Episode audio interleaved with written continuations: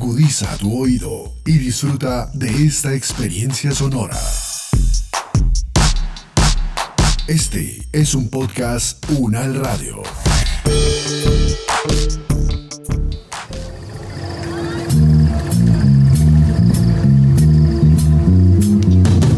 El síndrome de Van lo padecen quienes van más allá del simple deseo de viajar, una incesante necesidad de descubrir lugares y culturas nuevas.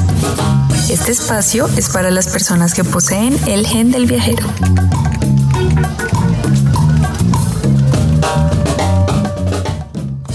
¿Qué tienen en común espacios como los glaciares de la Patagonia, el Piedemonte Llanero o el mismísimo colisionador de hadrones en Europa? Hoy charlamos sobre el turismo científico, un enfoque turístico emergente que plantea una relación muy interesante entre el turismo, la ciencia y la divulgación del conocimiento.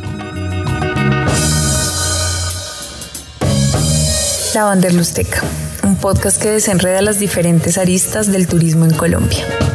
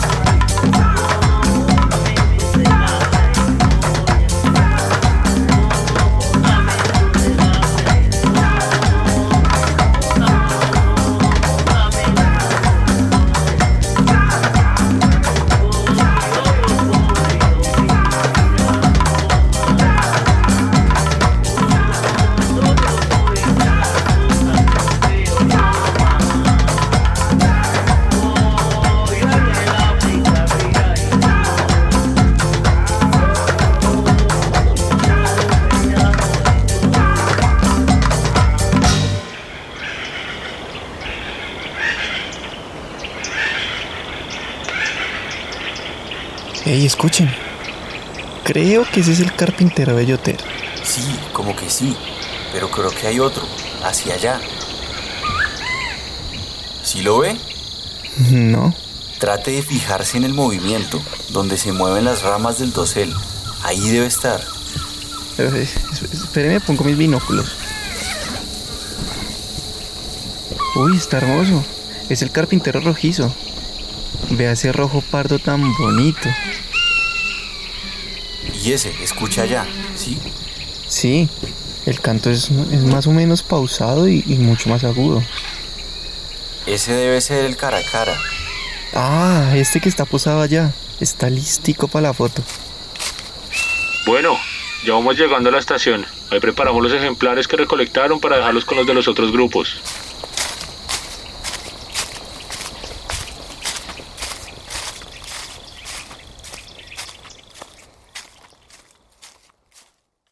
Nos encontramos en la Casa de la Ciencia, una estación de turismo científico en Salento, Quindío, que propone hospedar a turistas que promueven y participan de procesos de investigación en biología. Pero, ¿cómo pasamos de las clásicas salidas de campo a toda una infraestructura para la investigación científica? Desarrollemos esto por pasos.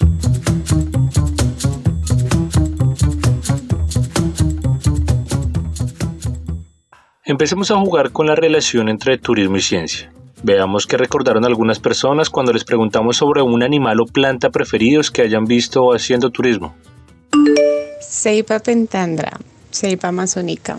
Sanguinus fusicolis, mico bebe leche en el Putumayo. Glaucus atlanticus, dragón azul. Pantera onca, jaguar. El siete cueros, Polilepis quadrijuga. Amorphophallus titanum, o flor cadáver. La pava hedionda o chenchena, Opistocomus oasin. Hay un animal que me gusta mucho y es el león. Su nombre científico es Pantera leo. Me gusta mucho por la imponencia que genera, porque simboliza liderazgo y unión. Ese animal lo vi en el zoológico de Pereira, zoológico Matecaña, y ahora se encuentra, pues esos animales se encuentran en el Locumarí, que es el nuevo zoológico que hay acá en la ciudad de Pereira. Arbórea, borrachero. Me encanta el panda rojo, Ailurus fulgens.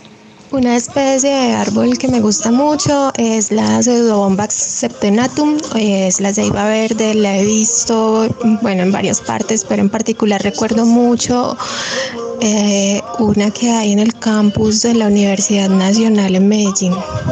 Una especie que me gusta mucho es Petrea volubilis, le dicen penitente y yo la vi en Charalá, Santander. Rincodon tipus, tiburón ballena. Scleractinia, arrecife. Framboyán, Delonix regia. Entonces, ¿qué es el turismo científico? ¿Es ese turismo que se hace en zonas de naturaleza cuando se pajarea? ¿Es la forma como viajan los científicos cuando van a campo y lo mezclan con turismo? ¿O es realmente una estrategia de marketing sobre quienes demandan y consumen cierto tipo específico de turismo? Empecemos a deshilachar el concepto. Primero que todo, ha sido mostrado como una tendencia emergente surgida en los llamados países desarrollados, con el fin de incentivar de forma participativa en las personas el conocimiento del mundo natural, o sea, un turismo hecho por y para ciudadanos europeos y norteamericanos con intereses científicos.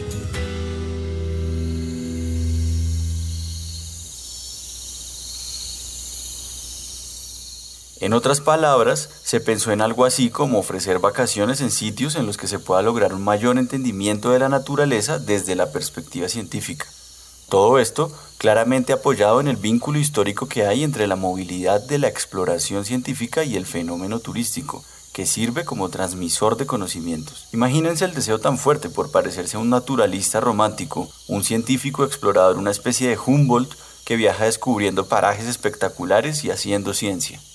Por esta razón, siempre nos imaginamos el turismo científico simplemente como aquel donde la motivación del turista se centra en los estudios científicos que se hacen en la selva o en la naturaleza en general. Pero ojo, actualmente se ha pasado de una visión que es un turismo de científicos a la importancia de la ciencia y la educación en el turismo.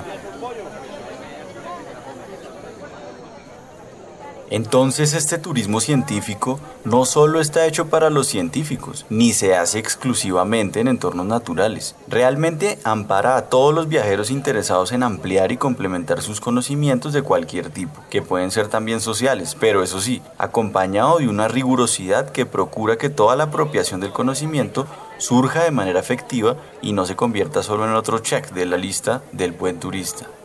Uy, eso quiere decir que el turismo científico le añade una perspectiva de aprendizaje a cualquier experiencia turística por un hecho muy sencillo.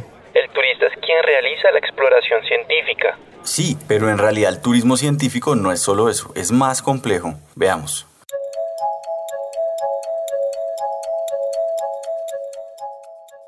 Lo que sucede es que hasta ahora ha sido un poco difícil definir esto del turismo científico. O sea, ¿qué es lo que hace a una actividad o un tipo de turismo diferente a los demás? O sea, ¿cómo se tipifican?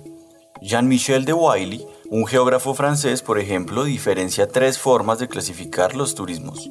Una primera forma es desde su dimensión espacial. Ahí aparecen tipologías como turismo de sol y playa, turismo en montaña o turismo en zonas de conservación.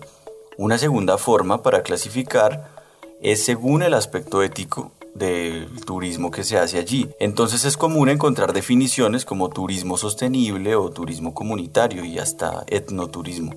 Y hay una tercera forma de clasificación a partir de las prácticas sociales a las que está asociado el viaje. Pensemos en categorías como turismo de aventura o turismo gastronómico. Eh, la verdad es que suena muy organizada esta propuesta. Y entonces aquí, ¿en dónde ubicamos el turismo científico? Ah, pues es que ahí no va, al menos no en esa forma de tipificar el turismo. Es que el turismo científico es muy amplio, tiene formas diferentes de hacerse, mejor dicho, es transversal. Por eso los profesores Fabián Burlón y Pascal Mao proponen una definición del turismo científico diferente, y lo hacen a partir de la relación entre dos ejes o dimensiones una dimensión científica y otra de qué tanto participa el turista y qué nos resulta de todo esto, pues las cuatro formas del turismo científico. Ah, ok. ¿Y, ¿Y, esas formas cuáles son? Bueno, Hay dos de estas cuatro formas con una mayor dimensión científica. Están el ecovoluntariado científico, que es bastante conocido en Colombia por las iniciativas que proponen parques naturales de Colombia, y el habitual turismo de investigación. En este último, el turista es mucho más activo. En el otro polo del esquema se encuentran el turismo cultural de contenido científico y turismo de aventura con fines científicos, que a su vez es más participativo que el anterior. Lo que resulta importante de todo esto es comprender que el turismo científico en realidad es transversal a todas las tipologías de turismo que comúnmente se reconocen. Así como tenemos turismo científico en destinos de naturaleza, lo podemos tener también en destinos culturales e incluso en sitios donde los centros de investigación o los laboratorios son el atractivo principal. Para entender esta concepción de turismo científico un poco mejor, contamos con uno de los autores, quien nos cuenta cuáles son las condiciones para que el turismo científico se pueda dar en un territorio.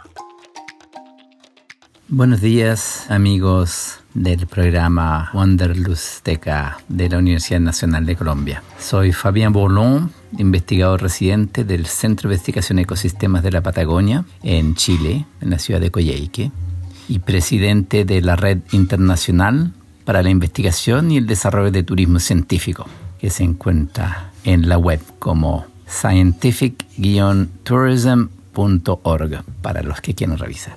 se me ha preguntado cuáles son las condiciones para poder desarrollar el turismo científico. Es de recordar la definición de turismo científico, que es un turismo donde se genera conocimiento científico y se transfiere y se comparte ese conocimiento. Entonces se involucra actores tanto del mundo de la ciencia, de la academia, como del sector del turismo, pero también más ampliamente de la educación de las comunidades locales. Entonces el éxito del turismo científico radica en vincular un proyecto de investigación en cualquier ámbito, social, ciencias naturales, filosofía, culturas eh, ancestrales, y estos grupos de científicos deben trabajar con actores locales que luego proponen actividades a su comunidad o a los visitantes. Y a la vez los científicos pueden generar productos de voluntariado, por ejemplo, con donde participan actores locales. Entonces, la clave es poder identificar las dinámicas científicas relevantes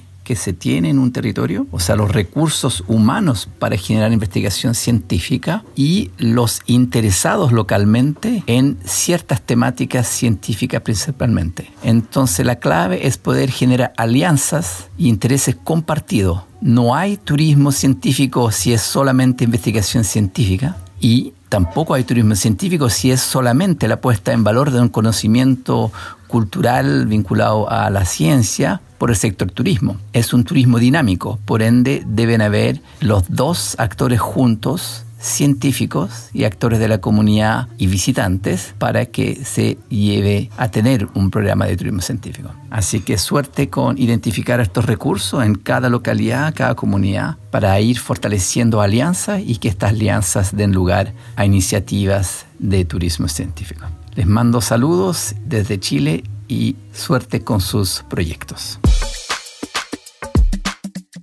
De esta manera el turismo científico se convierte más bien en un proceso que le apuesta a relaciones más estrechas entre un turista que es activo y que participa en la producción y divulgación del conocimiento, todo sobre el territorio y en alianza con las comunidades. Claro, y es que una característica importante del turismo científico es que se convierte en lo que algunos autores denominan un turismo de utilidad, porque el interés particular del turista por un área específica del conocimiento impulsa mucho a que el proceso de aprendizaje se aplique y también a que participe directamente en un resultado positivo para la conservación de espacios importantes para las comunidades. Es como un toma y dame, una relación solidaria y mucho menos nociva. De hecho, para Carlos Valeresco y Billy Coronel, el turismo científico es un proceso de descubrimiento vivencial que le da una nueva justificación al viaje y que tiene como finalidad el aprender haciendo. Es, en últimas, todo un método de enseñanza de conocimientos, así como una manera de expresar lo que se está efectuando o desarrollando en determinado lugar.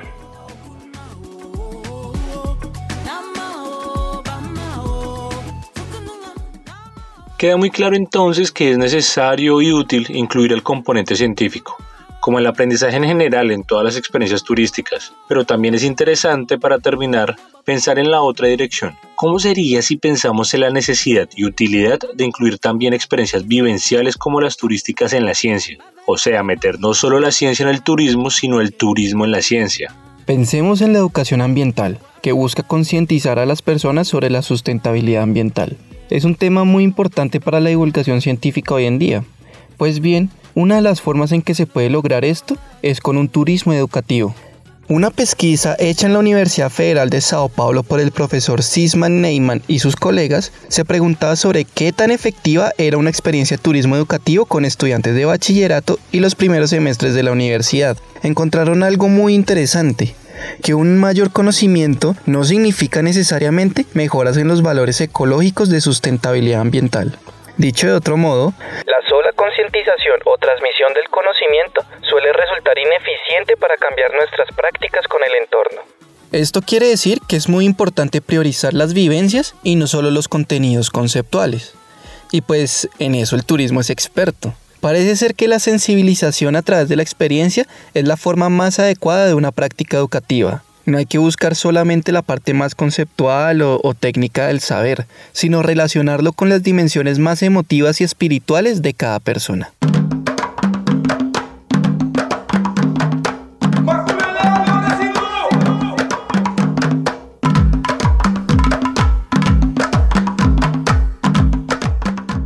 Los esperamos en el próximo episodio donde conversaremos sobre el turismo científico aterrizado en el territorio colombiano, los retos que afronta en un espacio caracterizado por su biodiversidad y variedad de ecosistemas, lo que lo ubica como un potencial destino de turismo científico. Agradecemos a Fabián Burlón por compartir sus experiencias. Esperamos seguir compartiendo en una siguiente ocasión. No duden en escribirnos a través del correo wandelusteca.gmail.com o nuestras redes sociales Instagram o Facebook como arroba wandelusteca. La Wandelusteca Podcast hace parte de Buena Radio. La producción sonora estuvo a cargo de Gecko Gómez. La producción periodística e investigación estuvo a cargo de Daniel Chavarría, Alejandro Espina y Juan Felipe Vinasco. Recuerden que pueden seguir la playlist de Spotify Wandelusteca, donde pueden escuchar la música que en cada uno de los episodios nos acompaña. Nos quedamos ahora con la música de Residuo Sólido y su tema Wemba City. Muchas gracias por escucharnos y hasta el próximo episodio.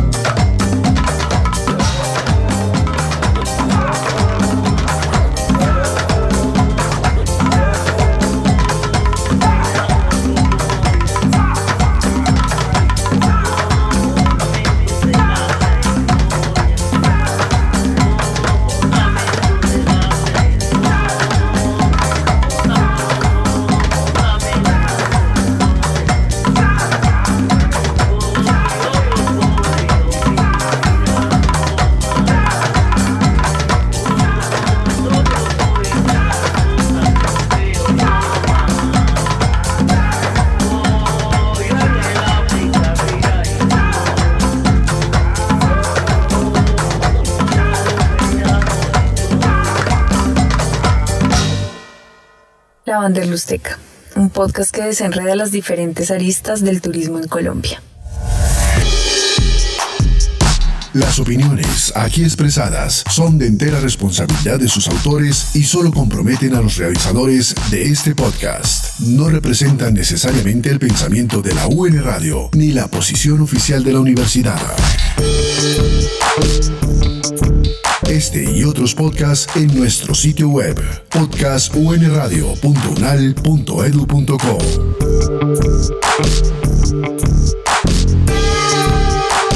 Universidad Nacional de Colombia, proyecto cultural, científico y colectivo de nación.